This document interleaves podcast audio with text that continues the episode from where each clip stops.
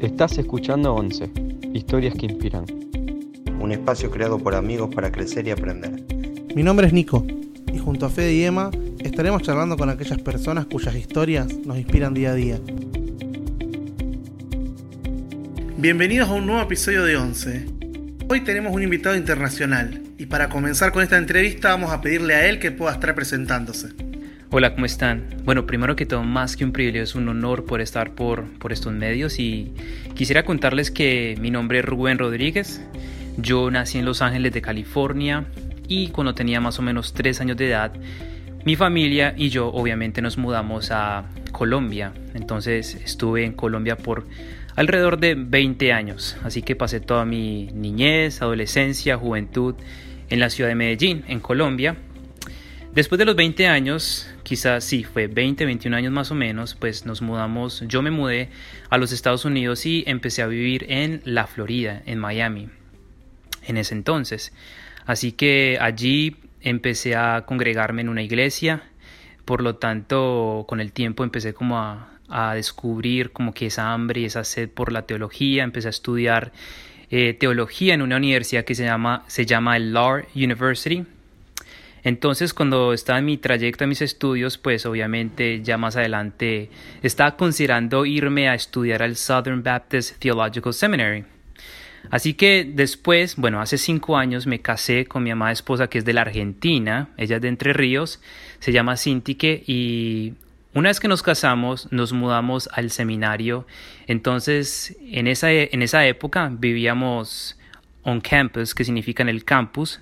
Así que hace cinco años residimos en Louisville, Kentucky, es donde está ubicado el seminario, y hemos tenido la oportunidad de estar allí, estar rodeado de gente obviamente que, que ama al Señor, que obviamente está desarrollando su, su entrenamiento teológico con fines de obviamente liderar a la iglesia o pastorear a la iglesia. Así que básicamente hoy en día vivo en Louisville, Kentucky, trabajo en el seminario y obviamente pues nos congregamos en una iglesia en la iglesia local que se llama Sojourn Community Church. Así que básicamente esa es mi corta biografía. Rubén, contame un poco cómo fue tu primer encuentro con Dios. ¿Cuándo fue aquella vez que hiciste el primer contacto con Él? Bueno, mi primera experiencia fue a los 19 años de edad.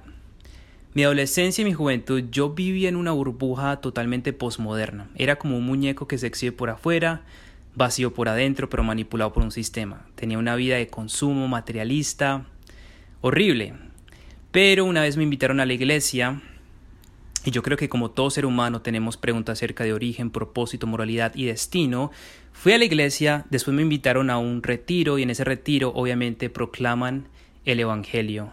Fue allí donde realmente mi corazón pasa por un evento milagroso, glorioso, infalible, inefable, donde se cumple lo que dice Ezequiel, cambia ese corazón de piedra por un corazón de carne, mi corazón logra palpar el escenario glorioso de la cruz. Y en esa cruz, cuando yo tengo esa experiencia con Dios por medio del Espíritu Santo, obviamente puedo ver la gloria de Dios en el rostro de Cristo, puedo ver la gravedad de mi pecado y a la vez puedo ver la majestad de Dios, cómo Él me abriga, cómo su misericordia me abriga, su amor. Entonces todo esto me ayuda a ver de que la cruz fue la culminación del amor y la inspiración de que yo pueda realmente vivir una vida conforme a su voluntad. Entonces yo experimento un Génesis. Básicamente es un nuevo comienzo en mi vida, así que yo partiendo de ese momento, pues fui sellado por el Espíritu Santo e inicio una, una vida, un trayecto de lo que llamamos eh, santificación. Así que fue a los 19 años que yo realmente conocí al Señor. Uno lo llaman nuevo nacimiento, como dice obviamente Jesús, otros lo llaman teológicamente regeneración, pero yo lo llamo literalmente una resurrección porque antes, precisamente cuando nosotros nacemos, nacemos muertos en vida, que paradójicamente es una mortandad o estamos muertos espiritualmente tal como Pablo lo dice en Colosenses 2 o en Efesios capítulo 2 pero por la gracia de Dios, obviamente, Él causó vida al permitirme ver su gloria en el rostro de Cristo mediante la proclamación humana del Evangelio. Entonces fue a los 19 años que realmente conocí al Señor. La siguiente pregunta te voy a traer ya un poco más a la actualidad. Gracia Vertical, este proyecto que tenés por Instagram. ¿Nos puedes contar un poco cómo nació, de qué se trata? Bueno, es muy chistoso, pero la realidad es que nació como matrimonio. Miren, yo me casé con Cintique y ella es artista. Entonces yo estudio teología. Entonces, si ustedes ven Gracia Vertical, Gracia Vertical lo que hace es unir el arte, obviamente como un lenguaje para comunicar. ¿Y qué comunicamos? Es comunicar, obviamente, teología. Y lo que queremos hacer visible es la gloria de la gracia de Dios. ¿Verdad? Estamos acá estudiando, bueno, yo estoy estudiando teología, entonces eh, yo siento la necesidad que podamos usar eso de manera dinámica con, con el arte. No hay nada más hermoso que el arte haga resonar las verdades bíblicas, verdades como acerca de la salvación, verdades como acerca de doctrinas. Y yo creo que personas se asustan cuando escuchan la palabra doctrina, cuando simplemente es una descripción de tesoros teológicos que de manera holística o en todo el panorama se eleva una verdad que apunta a la gloria de Dios. Entonces, eh, esto se creó como plataforma, iniciamos como haciendo videos y tenemos una cuenta de Instagram, tenemos una cuenta de Facebook, pero la verdad usamos más que todo la cuenta de Instagram en este momento. Pero Gracia Vertical también se convirtió como que en un como que en un espacio también para propagar ciertos artículos que yo escribo. De hecho, yo escribo demasiado. Eh, escribí un libro el año pasado que se llama Contemplando la obra artística de la gracia, que es básicamente una reflexión teológica de lo que es la gracia de Dios y de cómo nosotros somos bastidores sucios que Dios usa en su gracia y nos perfecciona y en donde algún día nosotros seremos una iglesia radiante. Gracia Vertical eh, nació como, como familia, entonces es un lugar donde realmente unimos el arte y la teología para hacer resonar el eco de la verdad. Definitivamente yo creo que también eh, queremos inspirar a otras personas a estudiar teología, conocer a Dios, de no tenerle miedo, porque yo creo sin duda alguna que la mente comprende el entendimiento de las profundidades divinas, el corazón se deleita en esas profundidades y Dios es más glorificado cuando lo entiendo y me deleito en él. Por ende, la mente y el corazón no son contrarias, sino que son complementarias. Hace poco, en uno de tus posteos, subías un video acerca de la apologética esta rama de la teología que quizá hoy no es tan conocida dentro de las iglesias. Quería que en breves palabras nos puedas explicar un poco de qué se trata y qué importancia crees vos que tiene hoy a la hora de presentar el Evangelio. Muy buena pregunta. Mira, si ustedes ven el video, van a ver claramente que la base sobre la cual yo digo que es importante la apologética es porque la palabra lo dice. Pedro dice que prepárese para todo aquel que les pida razón acerca de la esperanza que hay en ustedes, pero hacerlo con mansedumbre, ¿verdad? Entonces esa sería como la premisa. Pero nosotros tenemos que considerar de que realmente el apologista número uno no somos nosotros. Yo creo rotundamente que, que si una persona se convierte y es persuadida es por la obra del Espíritu Santo. Precisamente el Espíritu Santo es quien obviamente convence pecado, juicio y justicia, como dice Juan 16, 8. Así que el llamado nuestro es simplemente la articulación racional de nuestra fe, ¿verdad? Entonces, hay un montón de escuelas de apologistas, como por ejemplo la apologética clásica, no me da el tiempo de, explicarlo todo, pero está el presuposicionalista, está la epistemología reformada, está el evidencialismo, entonces yo creo que hay un montón de recursos que podemos usar para poder articular racionalmente nuestra fe, ¿verdad? No es que obviamente sobre la base de la evidencia la persona va a creer, ¿verdad? Es sobre el poder del Espíritu Santo. Yo creo que la base, el poder que realmente cambia ese corazón de piedra por un corazón de carne es el Espíritu Santo. Nuestro llamado simplemente es como dice Pedro, es prepárense para todo aquel que les pida razón acerca de la esperanza que hay en usted. Entonces yo creo que eh, espero que hayan entendido la premisa de mi video, porque hay muchos apologistas que creen que la gente cree sobre la base de la evidencia. Y yo creo que no, yo creo que es importante mostrar ciertas evidencias que testifican verdad, pero en última instancia, el apologista que realmente perfora el corazón, cambia ese corazón, transforma la vida de la persona, es el Espíritu Santo y no nosotros. Otro artículo que nos llamó la atención fue el que hiciste con referencia a una popular película de superhéroes. Si tuvieses enfrente tuyo una pantalla donde se reproduce como una película todo lo que viviste hasta el día de hoy, ¿cuál crees que sería tu escena favorita? Wow, te diste cuenta que me encantan los Avengers. Pero yo vería mi película de la vida como una película de drama. Y yo creo que fue el escenario o el escenario que más me cautivó de mi película. Creo que fue el nuevo nacimiento. Creo que fue ese momento de ver que estoy en bancarrota, de que fui diseñado para depender de Dios, su instrucción, de lo contrario, soy un ser mal adaptado, fui diseñado para glorificarlo a Él, y a la vez fue un escenario donde pude ver la misericordia, el amor, como Él me abriga, ¿verdad? Cómo estoy en sus manos soberanas, cómo Él es santo, pero a la vez Él es amoroso conmigo.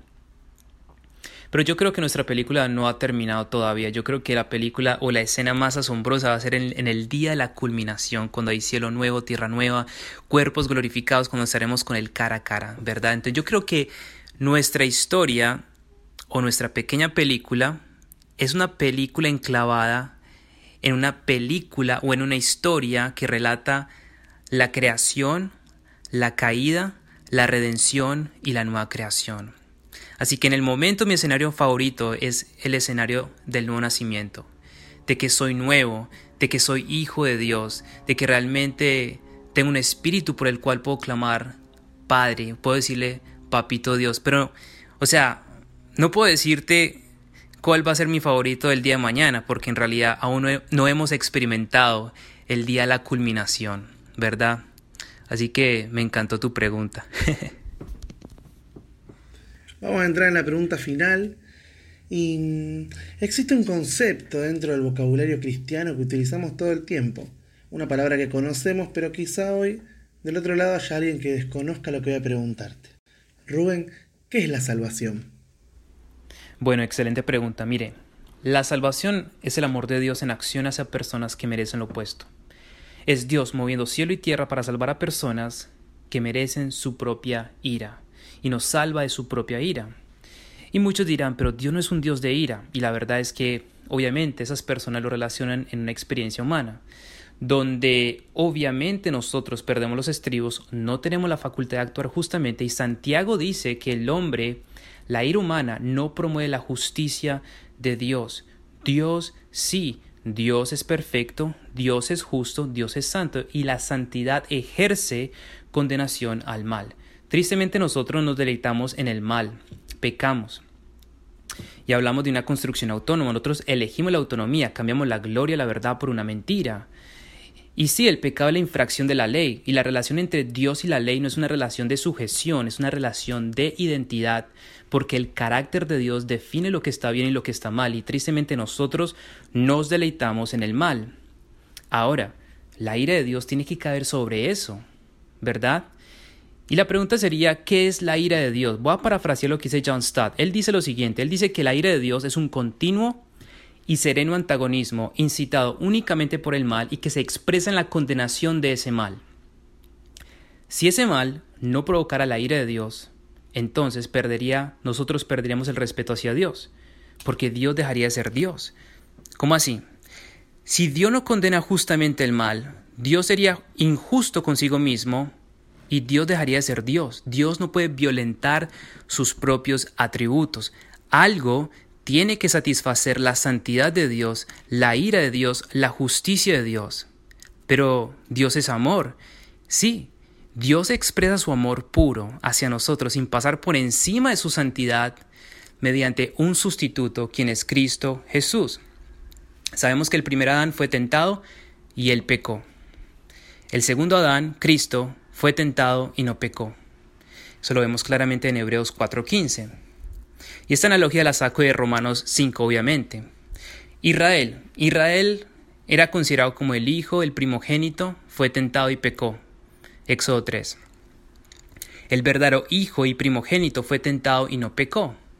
Entonces, él vino para obediencia representativa de la humanidad le atravesó el tiempo y el espacio y le aplastó la cabeza a la serpiente, fue a la cruz y en la cruz nosotros podemos ver claramente y tener un conocimiento equilibrado y una comprensión equilibrada de lo que es la gravedad de nuestro pecado y la majestad de Dios. Cuando decimos que Dios no es un Dios de ira, es porque no tenemos noción de la gravedad de nuestro pecado. Pero allí mismo vemos la majestad de Dios que Cristo mismo satisface la santidad y expresa un amor puro y santo hacia nosotros.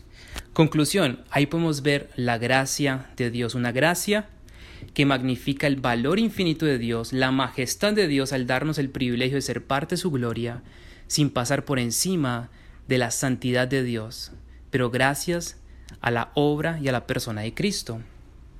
Allí mismo vemos la culminación del amor y obviamente la inspiración del nuestro.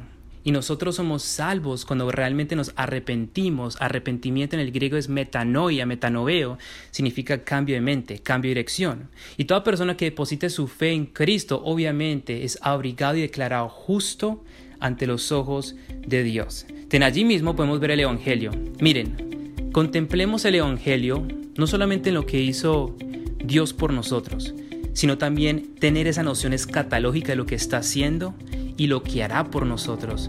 Porque realmente lo que hizo Cristo fue destruir obviamente las obras de Satanás también. Él arrebató la muerte.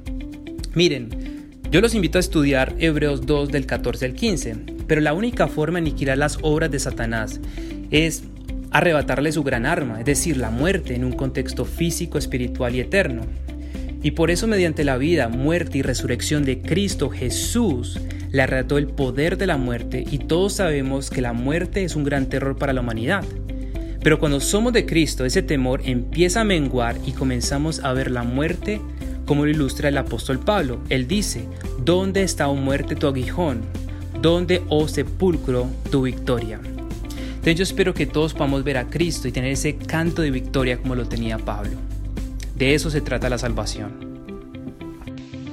Queremos agradecerte Rubén por haber compartido esta entrevista con nosotros. La verdad que fue mucha bendición. Es increíble el, poder de síntesis que tenés y, lo claro que sos para, para, desarrollar cada una de las respuestas. Así que esperamos que, te hayas sentido cómodo. Eh, sobra decirles que, fue para mí un placer estar con ustedes en esto y obviamente todo es para obviamente hacer visible la gloria de Dios, todo se trata, como decía ahorita, de su historia y no tanto la nuestra, la nuestra es como la samaritana que, que obviamente trae una influencia y apunta para que miren a Cristo, pero yo creo que la historia de Cristo es la que estamos obviamente acá proclamando de alguna manera. Te agradecemos nuevamente por haber participado.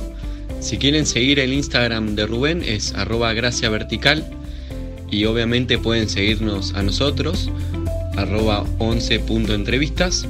Esto fue 11 historias que inspiran. Nos vemos en el próximo episodio.